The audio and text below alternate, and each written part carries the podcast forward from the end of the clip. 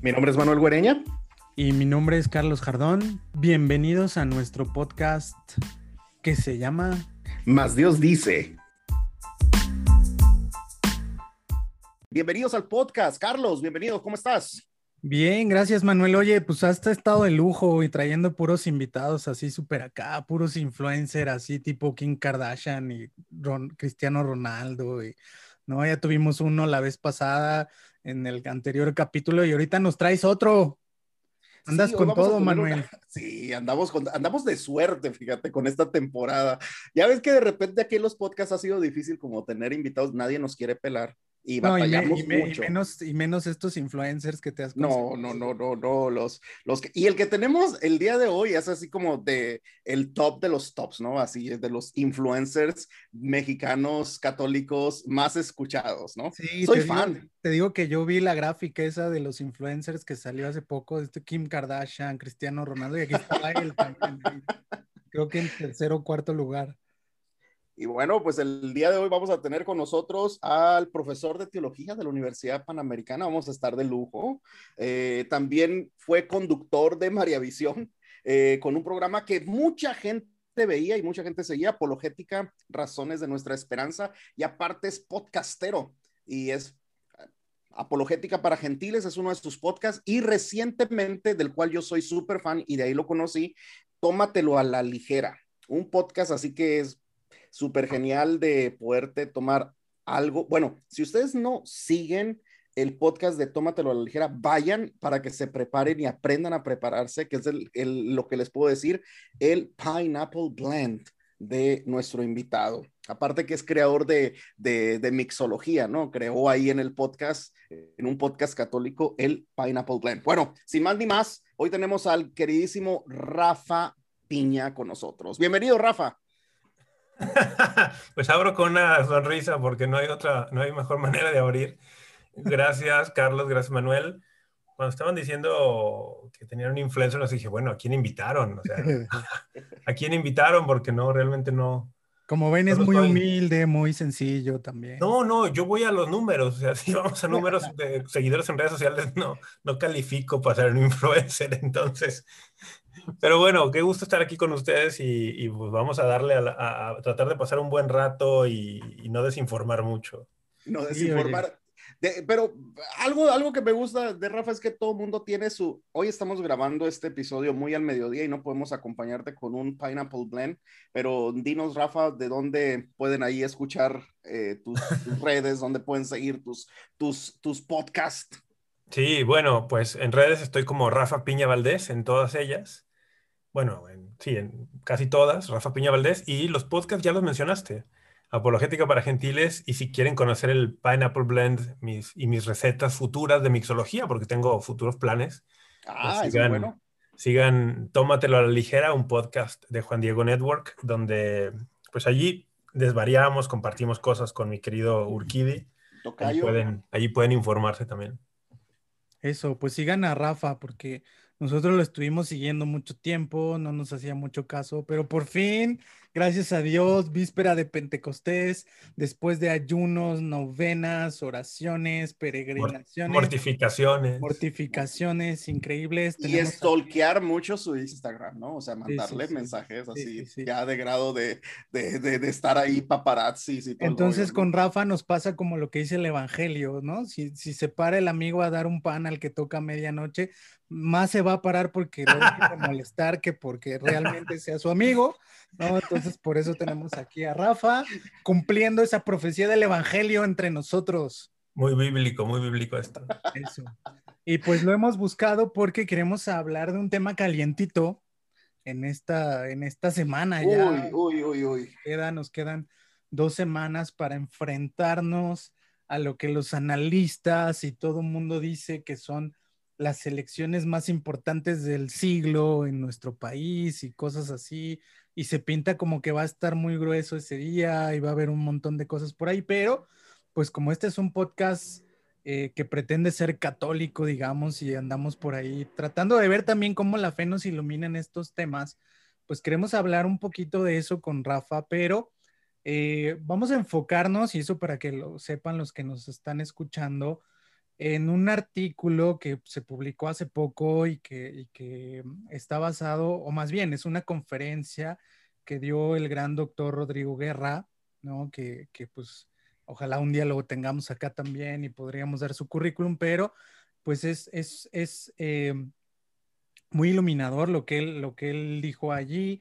Eh, es un discurso que él dio en la Pontificia Academia de las Ciencias Sociales el 4 de marzo de este año, 4 de marzo del 2021, y su artículo se llama Fratelli Tutti y el desafío del neopopulismo. Entonces, pues para los que nos están escuchando, no se asusten, no vamos a hablar de política, y sí vamos a hablar de política. Entonces, eh, porque, bueno, eso, a ver si quieres empezar con eso, Rafa, ¿no? Ves que hay mucha confusión en mucha gente que luego nos dicen a los que nos dedicamos a estas cosas, a dar clases de teología y de todas estas cosas y, predicar y andar en Visión y todas cosas, como que de repente la gente te dice, no, tú no debes hablar de política porque el reino de Dios no es de este mundo y cosas así. ¿Cómo ves, Rafa? ¿Verdad que sí? hay que dar al César lo que es del César y a Dios lo que es de Dios, ¿no? Ahí citando Mateo 22, 21. Fíjate que sí, es una idea bien extendida. Voy a ventanear un poco, que fue durante muchos años mi, lugar de trabajo. En María Visión había una, una línea editorial donde no se nos permitía tocar ningún tema político, por ejemplo, ¿no? Un poco por estas cuestiones de, no, es que, pues eso es dividir, o de pronto no, tiene tan, no tiene tanto que ver con el tema del Evangelio. Y yo creo que esa mentalidad nos ha hecho mucho daño. Nos ha hecho mucho daño porque eh, la encarnación nos enseña que no hay nada humano que sea ajeno a Dios o que a Dios, no hay nada humano que a Dios no le interese. Y el tema político, o sea, el tema político es pues una forma de excelsa para buscar el bien común para, es una gran, como dijo el Papa Francisco hace poco, ¿no? Es una alta forma de caridad, creo que así dijo, así se refirió a la, actividad política. Entonces, en buena medida yo creo que porque muchos católicos hemos tenido esta mala, esta mala idea y no nos hemos involucrado, pues hemos dejado que, que tomen las riendas otros, ¿no? Así Entonces, pues no sé, yo creo que tenemos que meternos y tenemos que meternos en serio, no solo la cuestión electoral, sino a todo lo que implique participación, en la arena pública para buscar el bien común. Con todo y que la doctrina social de la iglesia lo ha pedido eso desde que es doctrina social de la iglesia, ¿no? Y, aún así, o sea, hay católicos que todavía dicen que no, que nosotros no debiéramos hablar de esos temas, que debiéramos dedicarnos a rezar y ya, o, no sé. Este, oye, Rafa y Manuel, a ver, ¿ustedes qué creen? ¿Esto es como nada más de los católicos mexicanos o ustedes que han andado por todo el mundo, este, pasa en todos lados. Bueno, en lo particular que a mí me tocó vivir desde que me toca vivir en Estados Unidos, es muy interesante ver cómo los ambientes religiosos eh, o los grupos religiosos sí se meten durísimo en ese rollo de la política en, durante la temporada de elecciones y cómo algunos líderes religiosos, particularmente conservadores, utilizan mucho eh, ir a iglesias, a mega iglesias, a poder hacer alianzas y, y se habla de un en Estados Unidos no está prohibido como acá, ¿no? No, todo lo contrario, desde es respaldado y apoyado. O sea, si tú ves totalmente bien visto, si tú como una iglesia, como una organización, un 501c3, una organización sin fines de lucro, decide abogar por, por un candidato, ya, you can, puedes meterle dinero de, tu, de tus ingresos como organización a la campaña, a otra 501c3, ¿no? Entonces es, es algo común. Y también durante ahora las elecciones más recientes eh, hubo mucha polarización, o sea, sacerdotes incluso hablando de esto y, y yéndose a unos extremos, a unas líneas que, que daban miedo, o sea, diciendo que era pecado votar por un candidato en particular. Eh, por, por algunas opiniones de este candidato. Entonces, Pecado mortal, ¿no? Que bueno, de hecho lo llevaron, lo llevaron más al extremo. Algunos sacerdotes en Estados Unidos llegaron a decir que sería excomunión. Sí, sí, votar por uno de los candidatos. O sea, que es más que cometer un pecado mortal, ¿no? O sea, es una excomunión, la pena canónica más, más grande que tiene la iglesia. Y eso no, que no es verdad, ¿verdad? No podrías quedar excomulgado por, un, por emitir tu voto, pero sí se llegó a manejar eso. Y creo que esto ejemplifica lo que dice Manuel. La realidad de la relación fe política o política religión en Estados Unidos es bien distinta a la de México. Ok, pero ¿no está empezando a pasar acá en México algo parecido? De que si votas por tal candidato o tal partido ya no eres buen católico. ¿No está empezando a pasar un poco eso acá? Después es que tenemos grupos que siguen, son, siguen el ejemplo de lo que viene de allá, ¿no? Es interesante que son grupos que se quejan del globalismo, son grupos que se quejan del imperialismo cultural, son grupos que se quejan de eso y pues están, se reciben toda su influencia de Estados Unidos. Ok, me, empiezan a armar como lobbies, ¿no? Como, Para mí es súper irónico, exacto, que, se quejan de esto y ellos mismos lo hacen. Okay, Miren, perdón, pero a lo mejor con lo que voy a decir me corren, nos terminan corriendo, censurando el podcast en algunos ámbitos católicos, pero... Porque también eh, está en Nombre Nuevo, en Nombre Nuevo Digital, bájenlo. Ay, Dios mío, sí, estamos en Nombre Nuevo.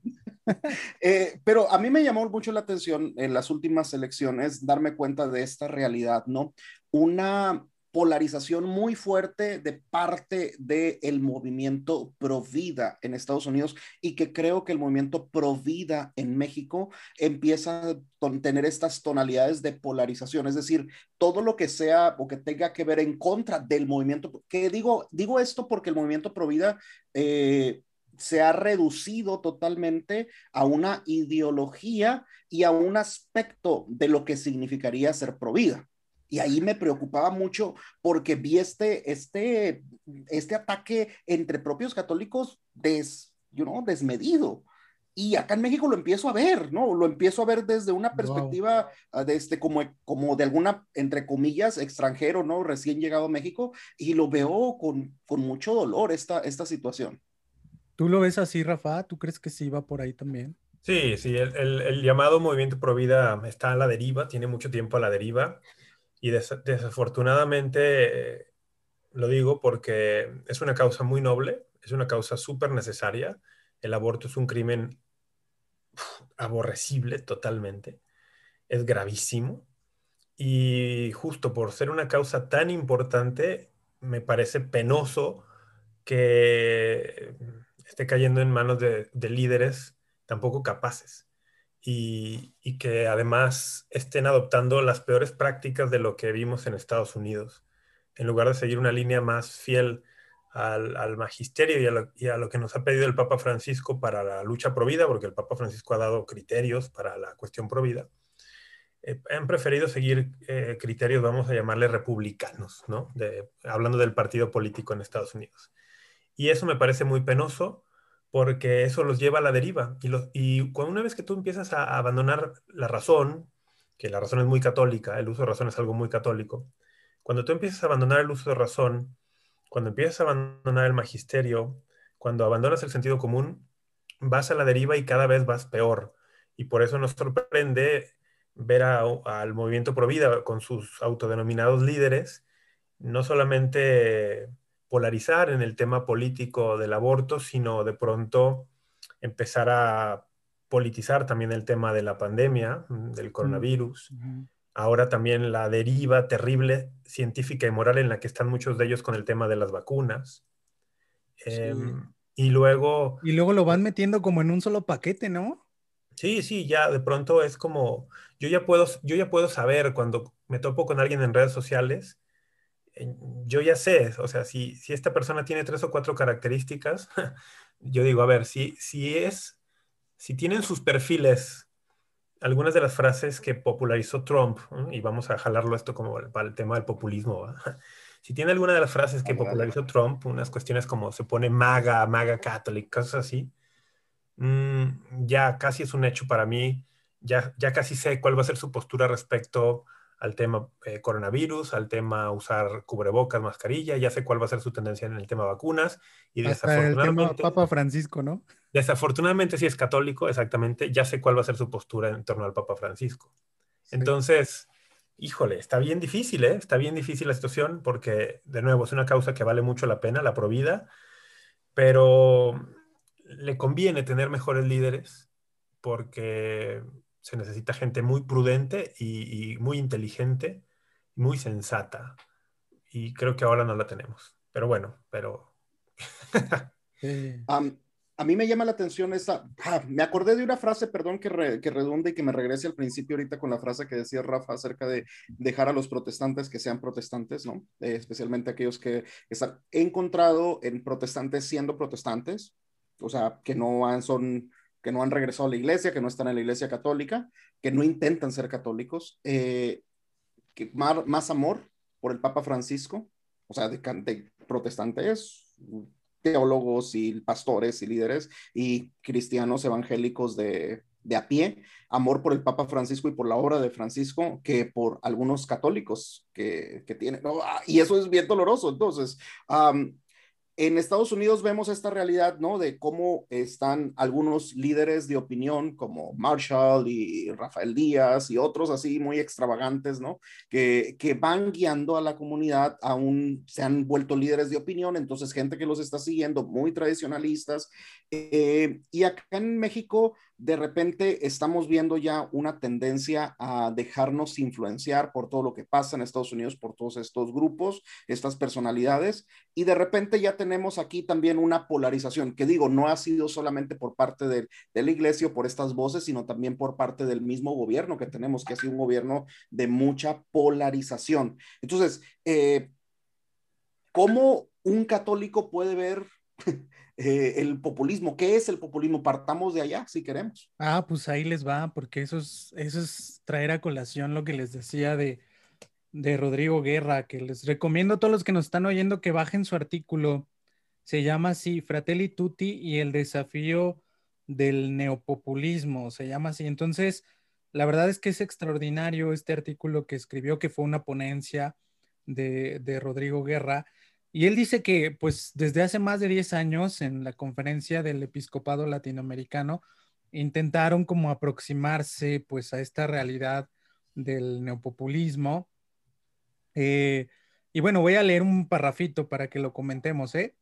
Dice así, dice, hace más de 10 años en el observatorio del Consejo Episcopal Latinoamericano intentamos aproximarnos a esta realidad. Pasado el tiempo, no es posible proveer una definición del neopopulismo que a todos complazca, aunque a continuación lo intentaremos una vez más. O sea, esto es marzo de 2021. ¿eh?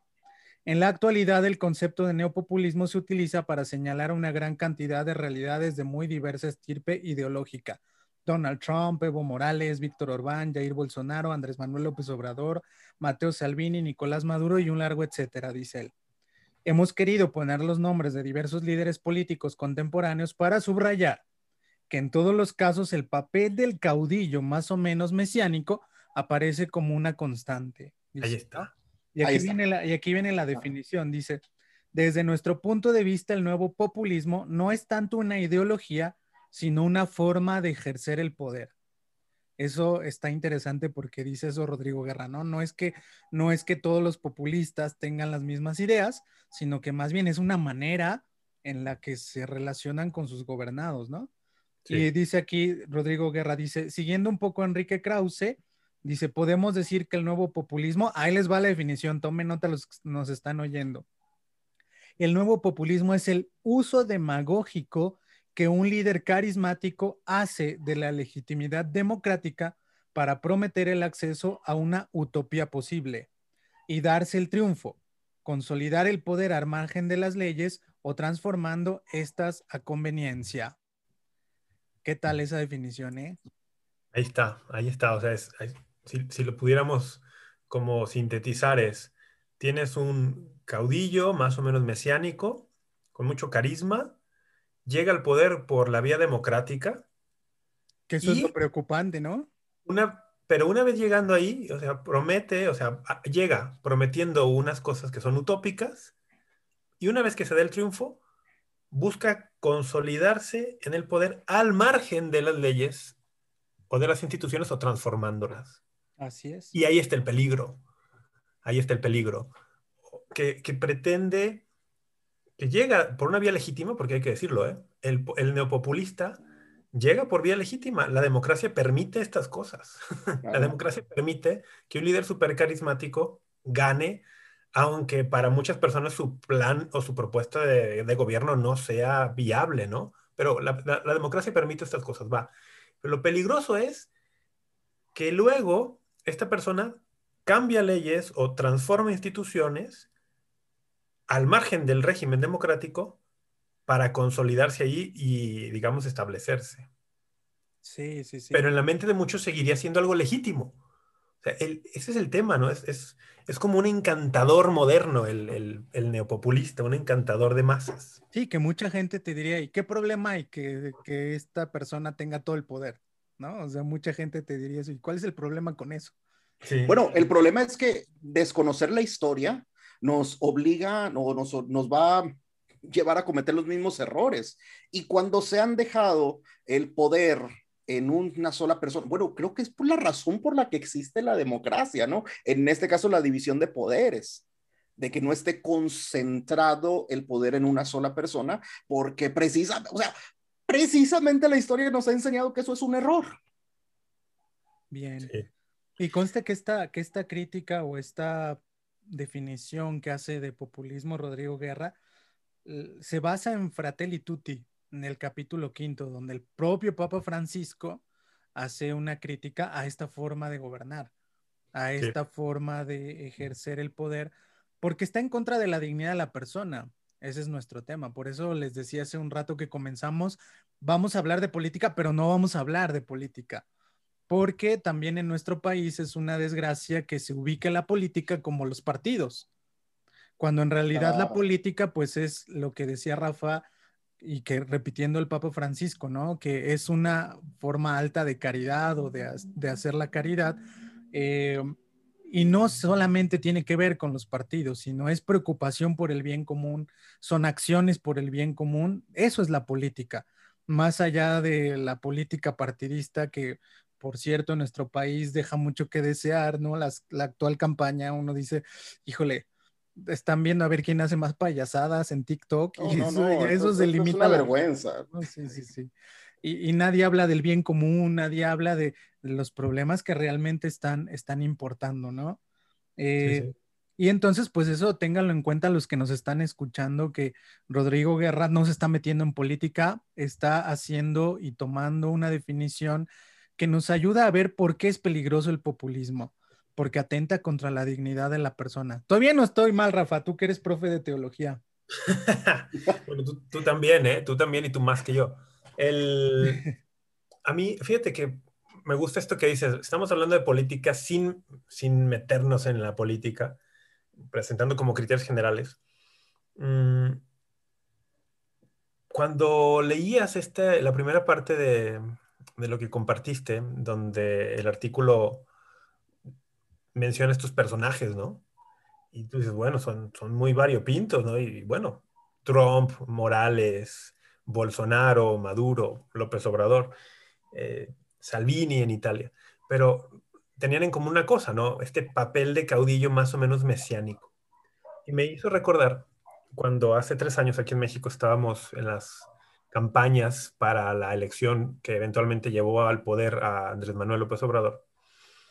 Yo estaba en ese tiempo dando clases de Biblia en una parroquia en Guadalajara, bueno, en Zapopan técnicamente, una parroquia que quizás sea la parroquia pues de mejor nivel socioeconómico de la zona metropolitana.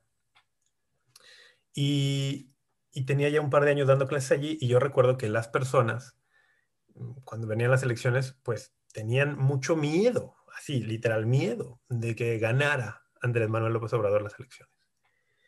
Y preguntaban cosas en clase, ¿no? Y, yo les comentaba porque empezaban a circular estos mensajes en redes sociales, en grupos de WhatsApp de es un peligro para México y el comunismo. En aquel tiempo circuló también una conocidísima, esa sí que es influencer, ¿eh? una conocidísima mujer eh, católica, muy, muy mediática, que ella decía haber tenido una revelación privada donde pues había visto que algunos candidatos se habían consagrado a las fuerzas del mal y bueno, unas cosas. ¿A dónde voy con todo esto?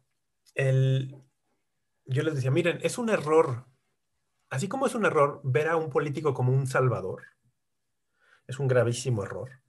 Y, y sí creo que en el caso de los neopopulistas estos que se han mencionado, muchas personas los ven así, una, figura más o menos mesiánica. Em, también es un error verlos como si fueran el demonio encarnado y tenerles el miedo desproporcionado que muchos les tienen. Y Chesterton, mi querido Chesterton, decía eso. Era, era imposible, ah, perdón, hago un paréntesis, no se te vaya la idea, pero es imposible tener una conversación con Rafa y que no mencione a Chesterton. Imposible, imposible. imposible. Es su reencarnación. No, no. Yo creo que es el máximo admirador de la comunidad chestertoniana en México y en Latinoamérica. No lo sé, no creo, no creo, pero no, no. Me, me faltan como tres cerebros y como 120 kilos para, para hacer su reencarnación. Los kilos ahí los llevas, ¿no? ¿O qué? Los kilos los podría ganar los cerebros difícilmente. Oye, pero no, a lo que iba es, él, decía, Chesterton decía, que la idolatría no era únicamente crear falsos dioses, sino también crear falsos demonios. Y, mm. y, yo les decía, a ver, vamos, ah, pónganse los pies en la realidad y dense cuenta que millones de mexicanos están viendo en este personaje una figura esperanza y, empecemos a pensar por qué, cómo se llegó a esto, no es una cuestión de un día para otro. Así es. Y queremos encontrar soluciones de fondo y de raíz. Y, y no, eh, los estaba invitando a abandonar la postura del miedo irracional, que es hacer de él un ídolo, porque es eso, y que además al neopopulista le conviene, porque el neopopulista vive de polarizar. Como, tiene un, como tiene, tiene un gran carisma con cierto segmento de la población, a él le conviene polarizar porque al polarizar uno se victimiza y eso refuerza su, popularidad entre sus adeptos, pero además, cuando polariza, digamos que centra todo el discurso siempre en torno a él, tanto los que están a favor de él como los que están en contra. Los que están todo el día atacando al neopopulista están haciéndole un favor porque lo siguen manteniendo en el centro de la conversación todo el tiempo.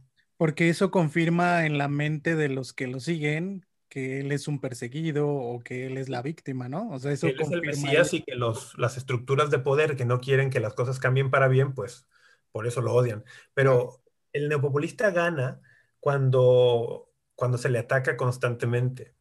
Y eso es, eso es algo que muchas personas no han entendido y, le están ayudando ¿no? a los neopopulistas a permanecer allí y a mantener sus, sus niveles de popularidad y de aceptación. Entonces, yo creo, y yo, les, yo me acuerdo que le invitaba a estas personas, le decía, miren, yo creo que como iglesia tenemos mucha responsabilidad en, el surgimiento del neopopulismo porque hemos dejado de formar durante décadas, o no sé, siglos quizá, en la verdadera figura del Mesías. ¿Quién es el verdadero Mesías? ¡Wow! Sí. Y, hemos dejado de formar en eso, y muchas personas entonces creen que, que puede haber salvación en figuras terrenas. Y no puede, no puede ver. Lo que necesitamos de los políticos es gente capaz, gente que cumpla un trabajo, es eso, es un trabajo, no son unos salvadores, que sean, que sean, que tengan visión de Estado, que tengan, que sean buenos administradores, que sean eficaces, o sea, gente buena para un trabajo muy específico, no una figura salvadora. Y si nosotros hubiéramos hecho mejor trabajo, evangelizando y enseñando qué es una figura salvadora y qué, no es, pues mucha gente viviría otra realidad, pero estamos aquí, es lo que tenemos, y de fondo yo creo que necesitamos eso, enseñar y mostrar al verdadero Mesías, porque cuando muestras al verdadero Mesías, él arroja luz a todos los demás que pretenden ocupar un rol así y se muestran como lo que verdaderamente son. Eso, Sí, sí, muy... y, vamos, y vamos, y vamos, eh, yo quiero retomar esto, esto que decías ahorita, Rafa, que no ha sido la, hablando del caso mexicano, ¿no? Y de la llegada de Andrés a la presidencia de la República, ah, hace tres años no era una cuestión de, de, o más bien fue una cuestión de capitalizar todo un, el voto de todo un pueblo cansado.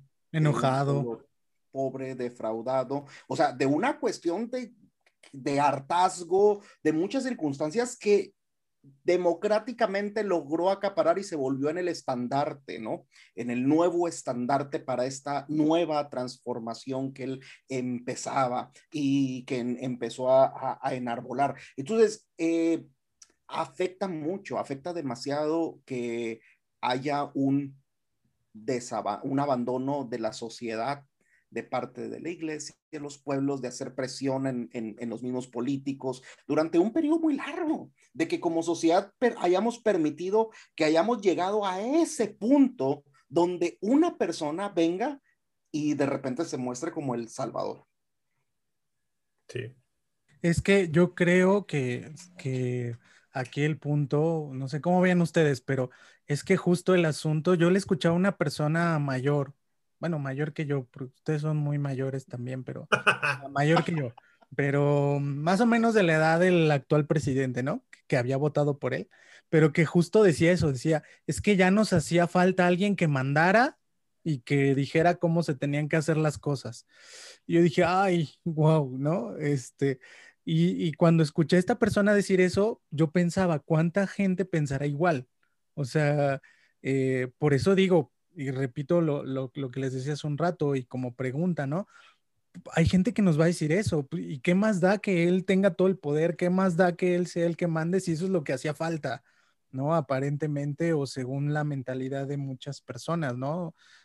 Hacía falta este líder, este caudillo que nos sacara de, de la corrupción o de lo que sea, ¿Cuál es el problema con eso? Pues, o sea, como que habría que pensar cuál es el problema con eso. O sea, está bien, entonces que pensemos, pues sí, nos hacía falta alguien así.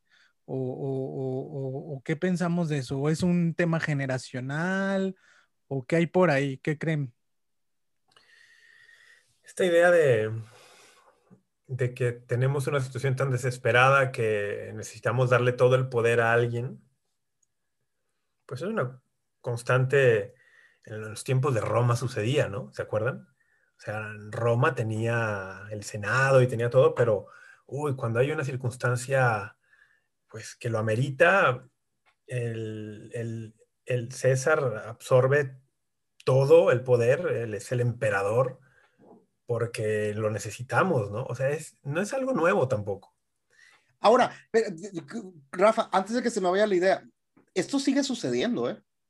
En Estados Unidos hay una frase que no hay nada más que unifique al pueblo estadounidense que una guerra. Sí, sí, efectivamente. Por eso decimos que no, que no es algo nuevo y que va a haber pues personas, vamos a llamarles políticos, que son muy hábiles y que van a jugar con las circunstancias y con el lenguaje, que es una de las características que menciona el artículo de Rodrigo Guerra también, ¿no? El, el uso de la palabra, el uso y el abuso de la palabra, van a, van a jugar con esto para generar un discurso donde mucha gente se llegue a convencer de, es que esto es lo que hace falta, esto es lo que necesitamos. La pregunta de Carlos se me hace buenísima, oye, pero ¿es así? ¿O cómo le, cómo le refutas a alguien que, que eso es peligroso? esa es una gran pregunta porque ha habido momentos en la historia en distintos países, ojo con lo que voy a decir, ha habido momentos en los que el sistema político, llamémosle en la historia de los últimos 200 años, un sistema tipo democrático estaba colapsado y tuvo que llegar un líder autoritario medio a poner algo de orden en algunos casos. Y, y luego hay personas que lo justifican. No sé, se me ocurrió pensar ahorita en el caso de España en, los 30. ¿Con Franco? Exacto, o sea, hay personas que dicen, es que estaba tan desesperada la situación y, la República estaba haciendo tales estragos que, bueno, pues sí, se justificó que este hombre tomara las armas y eventualmente venciera y que se perpetuara, ¿no? y con los abusos que hizo, que cometió también. A mí el peligro me parece de parte de los católicos, o sea, que justifiquemos la, para la supervivencia o la, la pretendida supervivencia de la iglesia, que justifiquemos actitudes, actos claramente antievangélicos de líderes. El, o sea, como cuando ponemos como, como iglesia, como creyentes, nuestra confianza y nuestra seguridad en manos del poder temporal y decimos, si no importa que ese poder temporal, pues asesine y aplaste a otros con tal de que nosotros sigamos existiendo, me parece una, una, lectura muy peligrosa y además muy pobre de lo que es la iglesia y de quién, es, de quién la protege y de, y de qué depende su subsistencia, ¿no? Y, y, en el caso, por ejemplo, concreto de España, yo creo que hizo mucho daño esta mentalidad de no importa, con tal de que la iglesia subsista, pues apoyemos al que se perpetuó en el poder y se convirtió en un dictador él mismo porque luego se hace mucho daño a la credibilidad de la iglesia y lo vemos pues en España actual muchas personas asocian iglesia con franquismo claro. y por lo tanto la rechazan. Entonces, el, y, aparte de darnos cuenta, la iglesia no depende para su subsistencia de la seguridad que le brinde un político. Lo que, lo que creemos cuando ponemos nuestra confianza ahí es que queremos que ciertas instituciones eclesiales subsistan bajo el amparo del poder político, pero las instituciones eclesiales no son lo mismo que la iglesia. Ah, uy. Y, hay algunas instituciones eclesiales y hay algunos poderes que instituciones de la iglesia han adquirido en la sociedad que se deben ir, que los debemos perder, porque no son evangélicos. Y acá en México y, bueno, en Estados Unidos tenemos casos bien duros, ¿no? De, por mantener una imagen institucional, en el caso terrible, por ejemplo, de los abusos que había, los abusos sexuales, por mantener una imagen institucional, por mantener cierto poder, cierta... Eh, hicimos las cosas súper mal. Y nos va a costar recuperar, si la recuperamos, la credibilidad, décadas. Entonces, a mí me gusta mucho eh, cuando el Papa Francisco inicia su pontificado que dice, quiero una iglesia pobre para los pobres, una iglesia que abandone estas seguridades temporales, estas estructuras que no sirven.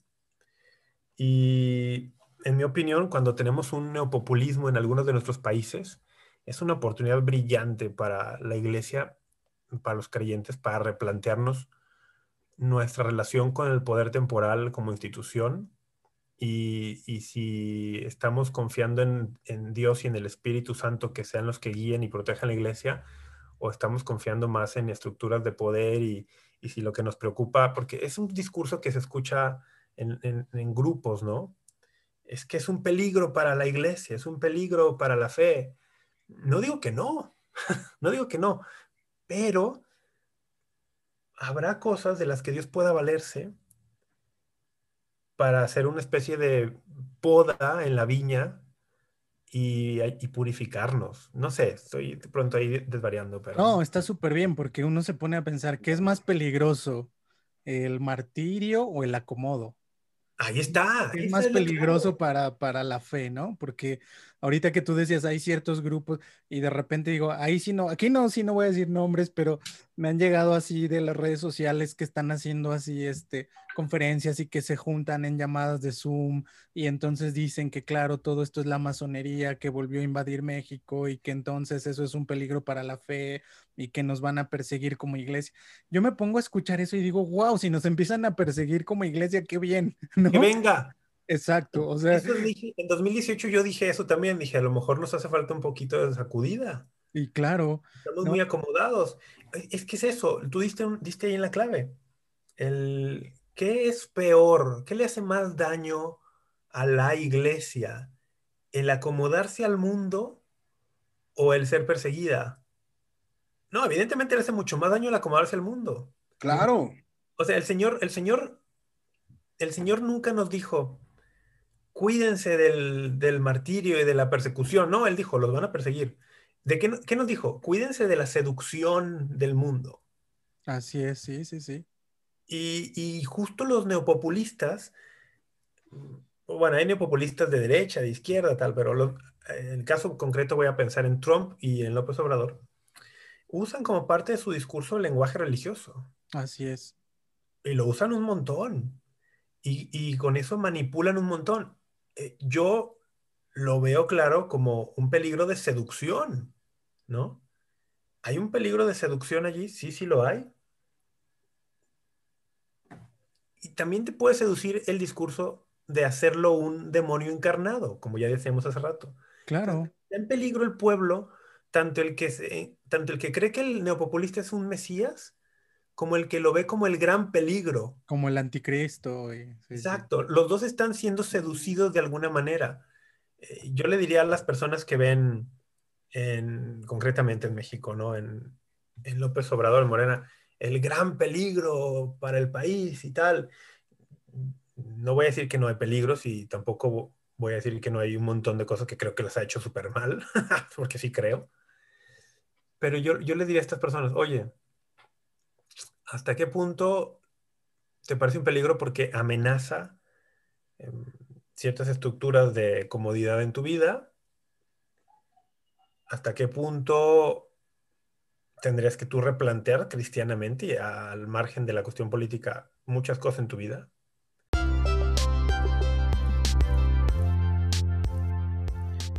Hemos llegado a la parte final de este episodio.